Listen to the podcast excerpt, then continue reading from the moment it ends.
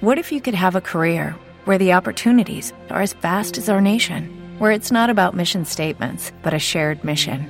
At U.S. Customs and Border Protection, we go beyond to protect more than borders from ship to shore, air to ground. Cities to local communities, CBP agents and officers are keeping people safe. Join U.S. Customs and Border Protection and go beyond for something far greater than yourself. Learn more at cbp.gov/careers. Amantes, locas, brillantes, brujas, románticas, villanas, protectoras, mentirosas, sensibles, fatales, amorosas, mujeres con todos los defectos y todas las virtudes, mujeres mito, mujeres odisea, mujeres de carne y hueso, mujeres que saben latín. Comenzamos.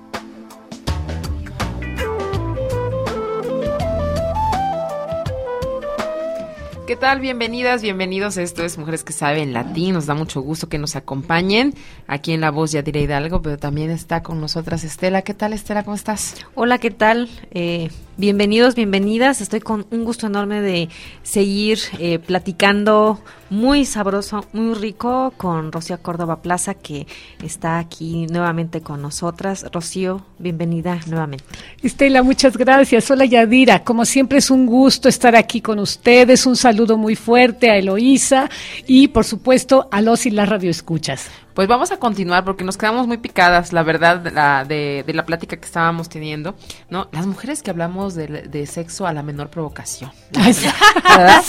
Sí, sí, sí, a mí me ha tocado así estar luego platicando con alguna persona que apenas conozco, mujer, obviamente, y luego nos ponemos ahí a, hacernos nuestras confesiones, ¿no? Fíjate que a mí me pasa esto, fíjate que a mí me pasa el otro. Por esta verbalidad, ¿no? Que tenemos como muy, muy a flor de piel eh, muchas veces las, las mujeres. Pero fíjate que se nos quedó un tema muy interesante que tiene sus porqués, ¿no? Y que tiene, este, pues toda su, su, historia también detrás y que a lo mejor pues podría parecer muy cotidiano para todas las personas o a lo mejor no tan cotidiano, a lo mejor una vez al mes, ¿verdad? Pero depende. que es el tema de las posiciones sexuales que nos platicabas, ¿no? El, el por qué se conciben ciertas posiciones como las correctas, ¿no? Eh, las que todo el mundo debe hacer, ¿verdad? e intentar con su pareja estable, ¿verdad? Y otras que dices, no, por Dios, ¿cómo vamos a hacer eso?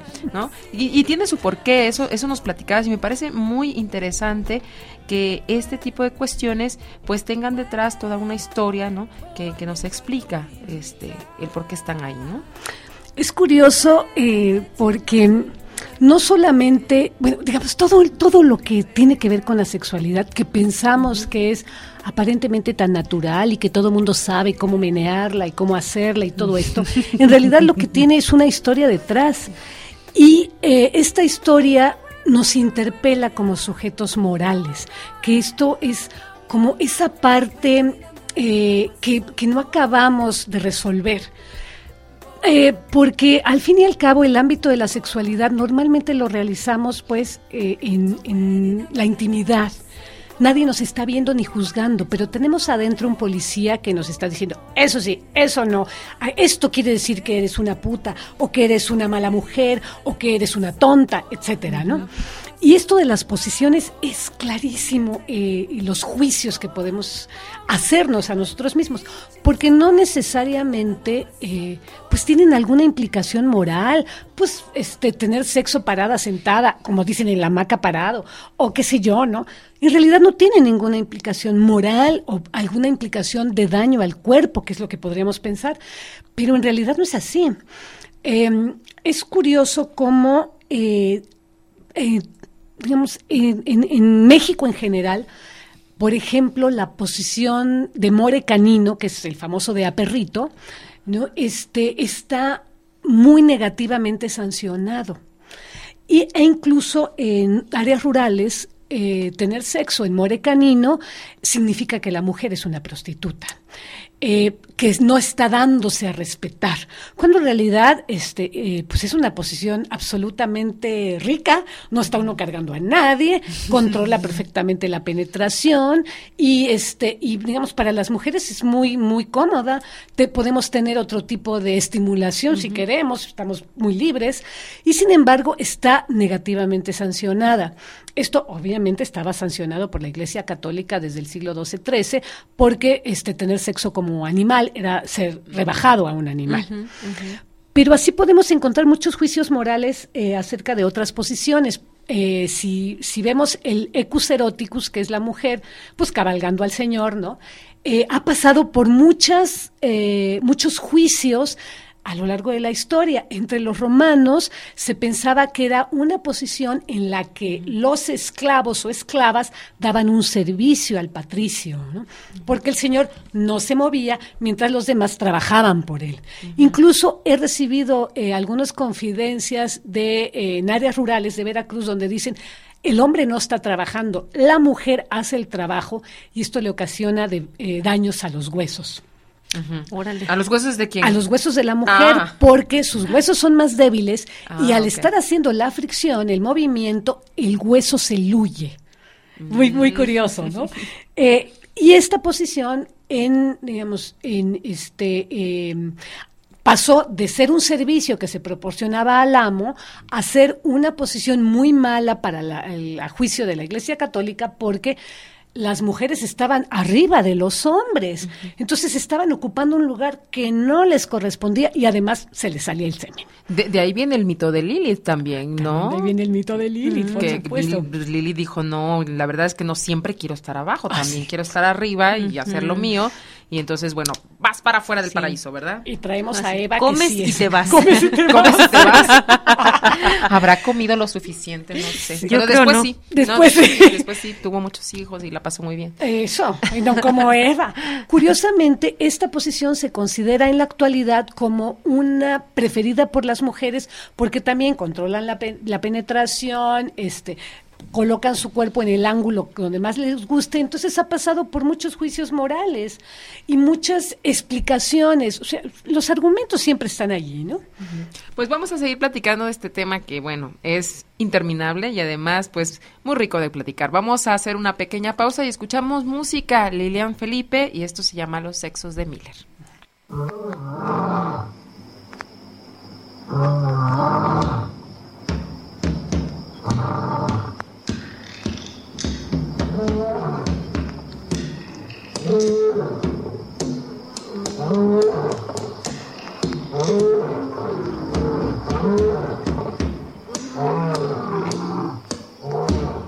Hay sexos que se ríen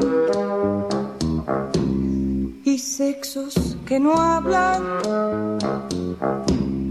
Hay sexos histéricos en forma de ocarinas. Hay sexos que comienzan casi siempre en la cocina. Hay sexos lujuriantes y sexos navegantes preparados como yates para que gocen desde antes. Hay sexos masoquistas que se cierran como ostras y tienen conchas duras y quizá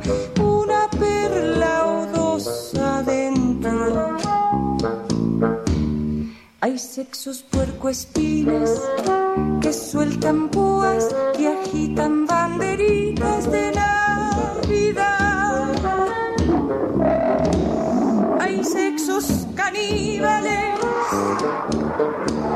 hay sexos titirámbicos,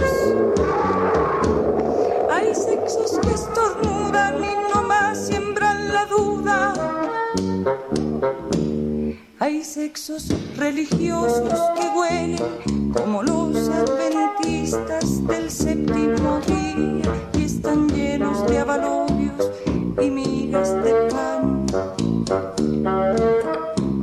Hay sexos telegráficos que dejan la mente como códigos morse, punto y raya. Hay sexos políticos saturados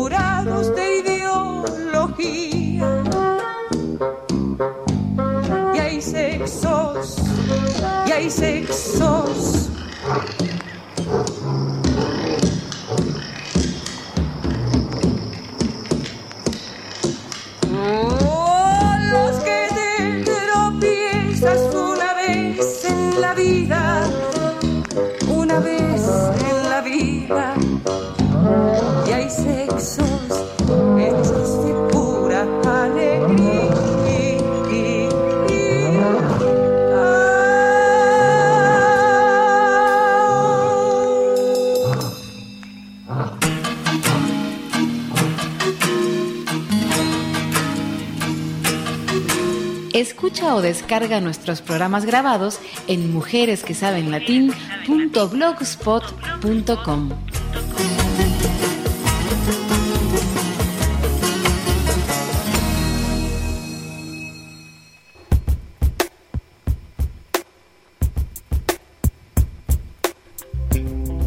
Regresamos a Mujeres que Saben Latín. Les recordamos que estamos en Facebook, así búsquenos, Mujeres que Saben Latín, y denle que aceptar o que me gusta, no recuerdo cómo estamos.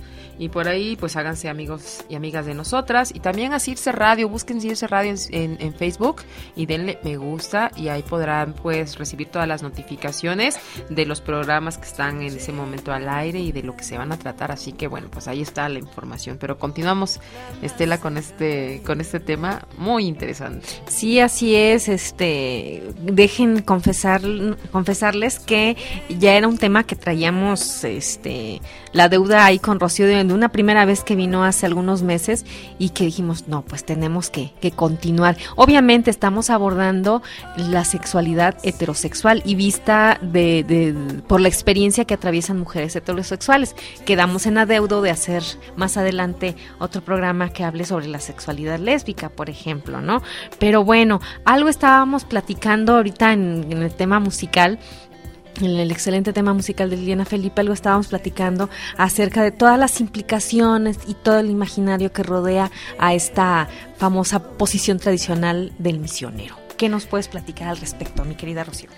El misionero es, eh, es una posición que realmente reúne todo en sí los juicios morales, los juicios religiosos, las jerarquías sociales y curiosamente funcionamos como si el, misionera, el misionero fuera la posición natural.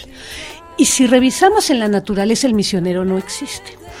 Eh, los los eh, eh, paleoantropólogos dicen que esta es una posición evolutiva, porque es muy diferente el vínculo que se establece cuando la pareja es capaz de verse a los ojos.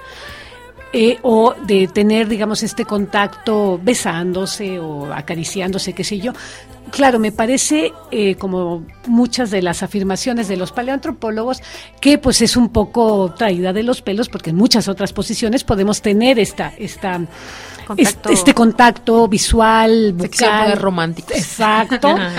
y no necesariamente con esta, esta, digamos, en realidad, si lo analizamos, es una posición bastante incómoda, tanto para el señor que tiene que estar deteniéndose de los codos, como para una que tiene que estar soportando. Y bueno, si tenemos un poco de este espíritu de báscula, decirle mi vida, ya subiste un kilo o dos, ¿no? Pero ¿Por qué se llama misionero? A eso iba, te iba a preguntar eso. Ah, pues ¿Qué, chistoso nombre. Es que la introdujeron los misioneros en, eh, en Melanesia, en Micronesia, cuando conquistaron esa parte, ¿no? En realidad en Nueva Guinea. Y si revisamos estos, estas etnografías, digamos, de la primera mitad del siglo XX, vemos que eh, los, los, que los que las elaboran se sorprenden que, de que no existe el misionero, entonces a través de los misioneros la inculcan a estos grupos étnicos porque es la única que Dios este, permite. Mm. Cuando en realidad si analizamos también estas etnografías que describen las posiciones que usaban estos grupos étnicos, son rarísimas. Bueno, nos parecen rarísimas. Y eh, incluso las actividades que se consideraban sexualmente estimulantes. En el libro de Malinowski, La vida sexual de los salvajes, relata que la práctica más apasionada, erótica, super archiprendida, que nada más realizan los amantes más apasionados es cortarse las pestañas a mordidas. ¡Auch! Imaginemos eso. Entonces, cuando uno ve así a la gente con los ojos pelones, entonces imagina. Es que la muy bien. Sí, estos son amantes, pero realmente buenos, ¿no? Y pensemos, pues, que lo que nos erotiza también está marcado socialmente. Claro, sí, cierto. Pues ahora sí, ¿cómo te puede erotizar? O cómo puede, o sea, decir, me, prende este cuate que no trae pestañas, ¿no? A lo mejor por ahí viene eso de me peló los ojos. Ah, sí, puede ser. puede ser, ¿eh? Bueno, ya me estoy los dejó pelones. sí, ya lo creo. Oye, pero entonces los misioneros que yo creía que eran curitas, ¿verdad? Que, que no tenían nada de ese tipo de cosas, ¿verdad? Pues resulta que tuvieron la misión de ir a enseñar y bueno, se lo agarraron como, pues, con Yo un creo. trabajo muy duro, ¿no? Sí. Una tarea encomendada por el Señor Seguramente, seguramente. a enseñar todas esas virtudes. Pero fíjense que cuando hablamos de, de, de esta posición del misionero, ¿cómo me acuerdo de aquella película de mm, Como agua para chocolate, Mm. en donde hay, hay una escena que es la noche de bodas, ¿no? Entre el cuate y, y la hermana de, de, de la mujer que amaba. Y le pone una este sabanita sábana. con un orificio bellamente adornado. Y él dice antes de penetrarla, no es por vicio ni por fornicio, sino por darte un hijo a tu servicio. Yo dije, ay, no manches, no, sea, ¿cómo? Pues yo creo que la muchacha también dijo lo mismo, pobre. Pero vamos a hacer una pausa, regresamos, no se vayan, seguimos hablando aquí con Rocío Córdoba en Mujeres que Saben Latín. Vamos a escuchar un poquito de música y regresamos. Padre, no me ayudas y me traes que hacer. En la casa. Pienso yo que, sí saben, no les interesa. En el trabajo. importante es que tomemos conciencia que somos las mujeres. En la política. En este momento vamos a ir a hacer entrega de la acusación contra la. En la justicia. Salimos a la prensa a pronunciarnos, a expresar nuestra opinión y nuestro post. En la sociedad. Mujeres en voz alta. Mujeres en voz alta. en voz alta. Las mujeres constituyen el único grupo explotado en la historia que ha sido idealizado hasta la impotencia. Erika Young. Circe Radio. Comunicación con perspectiva. Circe Radio.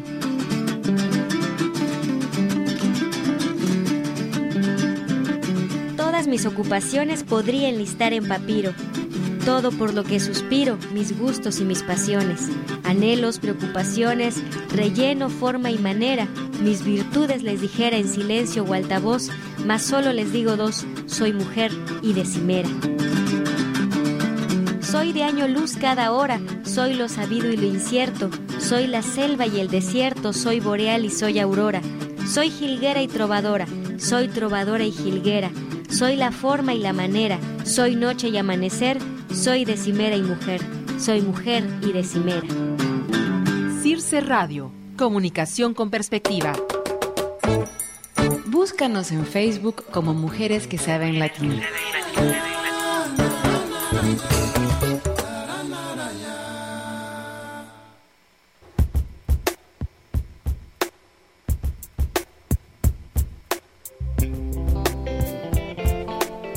Bueno, pues regresamos después de esta pausa. Y bueno, esto está pues súper bien. Si ustedes vieran las pláticas que nos echamos ahorita en los cortes, no, no, no. estarían súper más encantados. No, cuál pena, cuál pena, compañera, no. Y, y bueno, fíjense que, que si algo nos está quedando claro a lo largo de estos eh, programas que hemos tenido con Rocío, es que mucho de lo que... vamos viendo como lo sexualmente atractivo, placentero o erótico obedece en gran parte a una construcción eh, social, es decir, esto que, que nos platicaba Rocío antes del corte de, de que lo, lo- lo más que, vamos, te prendía era el hecho de ver a, a- a tu amante o, o a un hombre con las, eh, pe- con las pestañas así, eh, sin pestañas Arrancadas, arrancadas a mordidas, mordidas. pues como que a mí no, no, no, no, no, no es mi referente, vaya, para mí mis referentes son otros. Pero bueno, para muchas mujeres en determinadas culturas, pues lo fue. Entonces, vamos, esto es una, una construcción bastante interesante que ha hecho la humanidad en torno a esto que es la sexualidad. Pero también yo creo que esas construcciones, Rocío, se van dando también, además de los, eh, lo que vemos, ¿no? De los factores externos, también se van dando con la propia experiencia, ¿no? Claro, Obviamente claro. las mujeres eh, no vivimos la sexualidad de la misma manera cuando tenemos 17, cuando tenemos 27, 37, 47 o 57 años o más. ¿verdad? Porque la sexualidad no se acaba. Así es. Y esa es otra de las cosas que nos vende mucho la publicidad, ¿no? Que la sexualidad es solo para las mujeres y los hombres jóvenes, hermosos, este, en, entre tanto y tanto rango de edad. Cuando no, realmente también eh, existe en diferentes e- etapas de la vida y hay maneras distintas de verla. Sí, por supuesto. Digamos, el- los inicios de la vida sexual siempre son un poco, eh, oscuros, un poco misteriosos, porque al fin y al cabo hay una, no tenemos una preparación, no hay una serie de juegos, digamos, de infancia, como podría ser en, haber en muchos grupos humanos, donde se va preparando a los niños para que vayan a tener una sexualidad placentera. De hecho, parte del dispositivo de sexualidad en Occidente es negar esta, esta sexualización de los niños como si los niños no pudieran tener, digamos, placer. Y recordemos, por ejemplo, en los varoncitos es muy evidente, prácticamente desde que nacen tienen erecciones. Y si tienen una erección sienten rico, aunque no eyaculen. entonces no hay esta preparación, cómo nos vamos a tocar, cómo, qué nos va a gustar. Y em, eh, hay estudios sobre esto que dicen que la manera en que eh, un ser humano experimenta sus primeros orgasmos hace un nexo, una sinapsis en su cerebro y ese es el caminito que va a seguir. Cuando en realidad, bueno, podemos experimentar eh, placer de mil y un formas. Creo que nuestra sociedad está muy centrada en la genitalidad y esto nos impide esta sensualidad en todo el cuerpo. ¿no? Y claro, eh, al estar centradas en el coito y en la genitalidad, también estamos reduciendo eh, la, experiencia de la sexualidad. Y me parece que eh, en vez de darles herramientas a los adolescentes, también los estamos canalizando en cierta dirección, que es lo que consideramos que es correcto. Em, aquí hay una cuestión que es esto justamente que dices, Yadira. ¿Cuándo estamos pensando que es el periodo eh, propicio para tener sexo? Y bueno, el ser humano puede tener sexo toda su vida, mientras el equipo esté en buen estado. Y creo que mientras más avanzamos en la vida, tenemos mucho más experiencia, sabemos qué nos gusta, cómo nos gusta. Eh, yo creo que las mujeres, eh, a partir de los 40 es cuando podemos experimentar la sexualidad de mejor manera. Ay, qué bueno, buenas noticias. No solo sabemos qué nos gusta, cómo nos gusta, sino ya no tenemos vergüenza para pedirlo somos unas diosas del placer porque sabemos cómo dar ese placer de forma mucho más efectiva, eh, tenemos mucho más control sobre nuestro cuerpo, nuestras fantasías son libres, ya nadie nos está, no tenemos ese personita allá adentro que nos está juzgando, o Pepa, Grilla, que nos esté juzgando y nos está diciendo, mira nada más cómo eres puta que te gusta eso, mira cómo nada más eres una persinada porque no puedes hacer esto, ay, cómo eres inadecuada porque no tienes orgasmos cuando estás así. Entonces, esos juicios ya los dejamos de lado y somos capaces de vivir una sexualidad más plena. Así es. Y fíjate que, que muchas también, otra de estas mitologías, ¿no? Tiene que ver, pues, cuando las mujeres alcanzan el climaterio, ¿no? Entonces, pareciera como que esa es la etapa en la que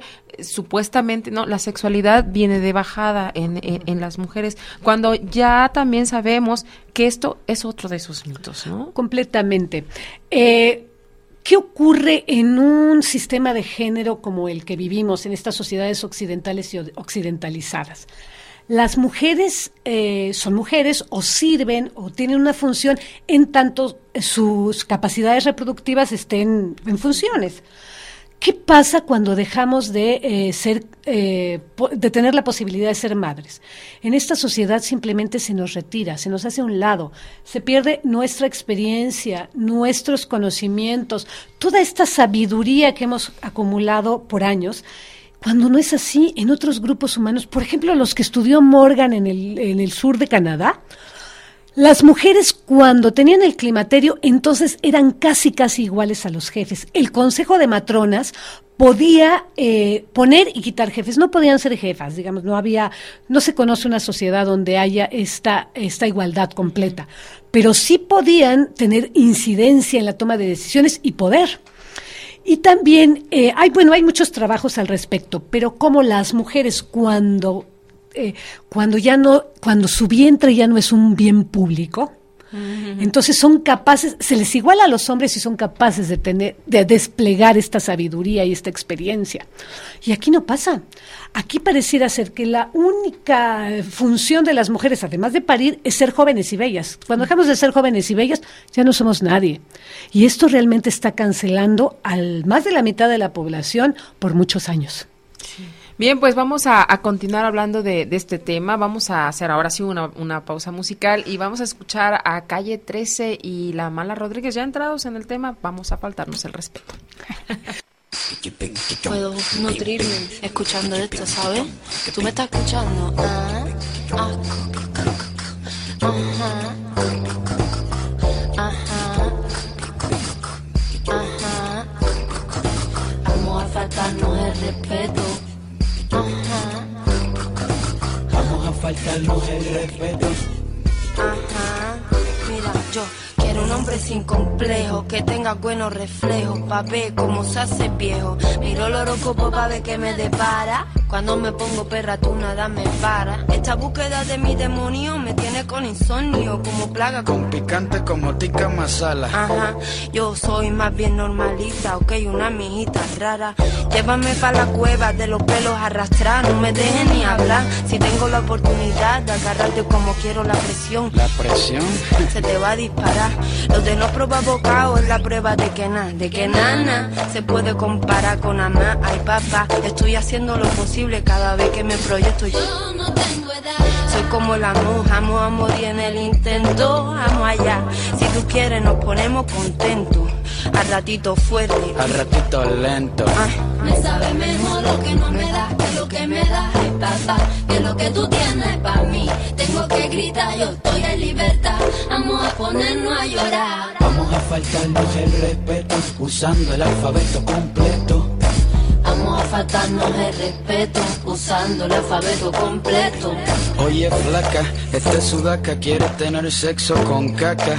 Kinky peludo como chubaca. Quiere tener sexo puerco, sucio como de inodoro. Oríname en el pecho, te lo juro que yo te enamoro, mi tesoro. Escúpeme en la boca. Mientras me agarras las tetillas. Con solo verte las rodillas, yo me lubrico. Ay, que la tienes muy pequeño, chico. Pero eso lo sabes tú nada más y ahora todo Puerto Rico.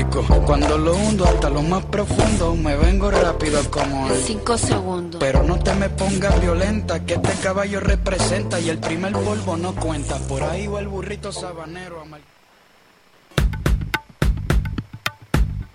Comunícate con nosotras. Escríbenos a mujeres que saben latín hotmail.com.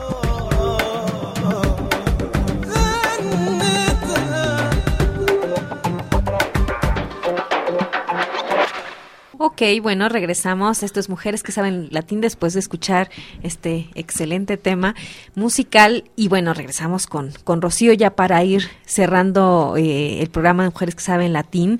Algo que platicábamos antes de irnos al corte musical era esta cuestión acerca de, bueno, cómo como mujer vas madurando y vas experimentando a partir de que vas dejando de lado pues a la pepa grillo que traes adentro, a partir de que vas eh, rebasando ya esta cuestión que tiene que ver con, con, con la maternidad, etcétera, etcétera.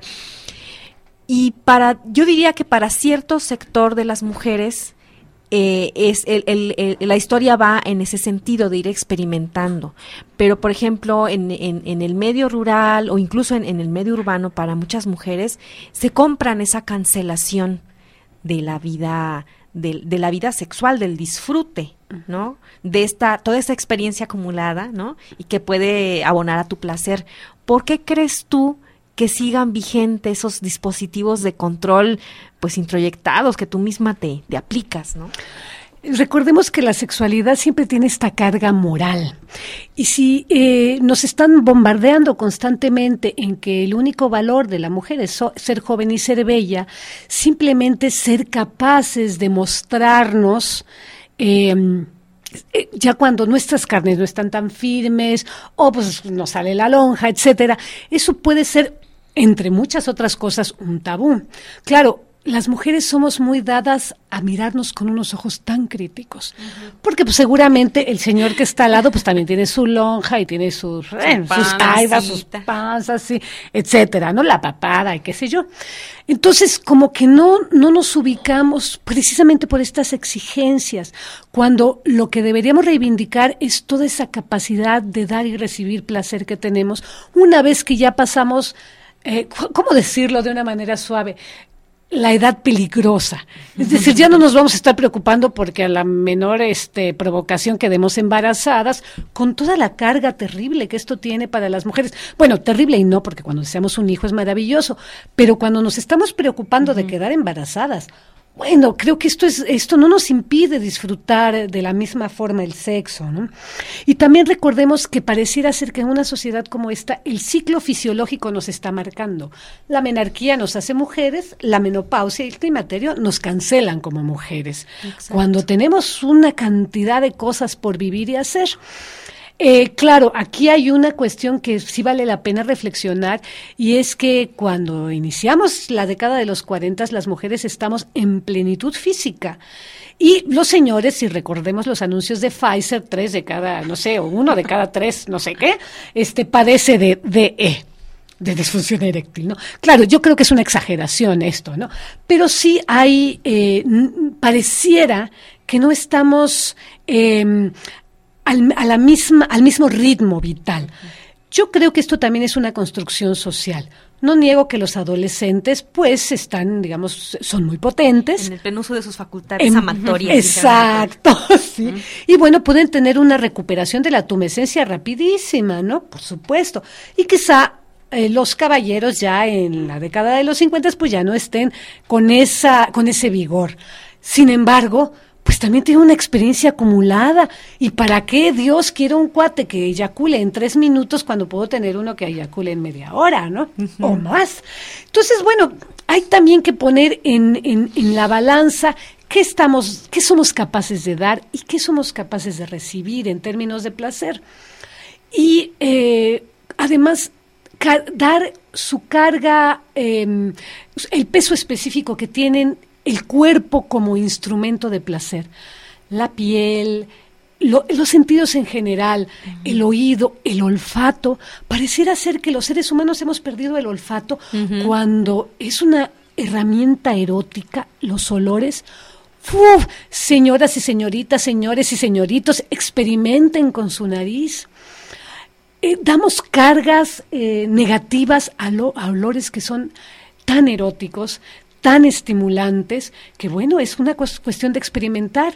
Y creo que en, en todo momento el ser humano es capaz de, de dar y recibir este placer, que no está necesariamente ligado a una erección claro. Esta cuestión que dices, ¿no? Muy nuestra sexualidad o nuestra idea de la sexualidad que está muy eh, ligada, ¿no? A lo, a lo genital solamente. Cuando tenemos, dicen, ¿no? El, el, órgano sexual más grande del cuerpo, que es la piel, por ejemplo. Claro. ¿no? Pues se nos ha terminado el tiempo, chavas. Eh, lo siento, porque la verdad es que estuvimos platicando muy rico aquí en Mujeres que Saben Latín. Yo te agradezco muchísimo, Rocío, que, que hayas podido hacernos un, un pequeño huequito en tu agenda, que sabemos que siempre, siempre es muy apretada, y pero que estás aquí con nosotras. Saben que siempre me encanta estar aquí con ustedes. Es fascinante. Gracias, gracias. Pues también, también contigo le agradecemos muchísimo a Rocío Córdoba Plaza, una de las especialistas, yo creo que a nivel nacional más grandes acerca del tema de este y de otros, que ya en otro momento platicaremos. Eh, y fue un gusto que nos acompañaran durante eh, estos programas con este tema que bueno, ya, ya lo traíamos entre manos desde ese tiempo. Así es, muchísimas gracias a Loisa Díaz en el control técnico. Nosotras pues regresaremos pronto aquí a Circe Radio con otro tema en Mujeres que saben latín. Hasta pronto. Amantes, locas, brillantes, brujas, románticas, villanas, protectoras, mentirosas, sensibles, fatales, amorosas, mujeres con todos los defectos y todas las virtudes. Mujeres mito, mujeres odisea, mujeres de carne y hueso mujeres que saben latín. Hasta la próxima.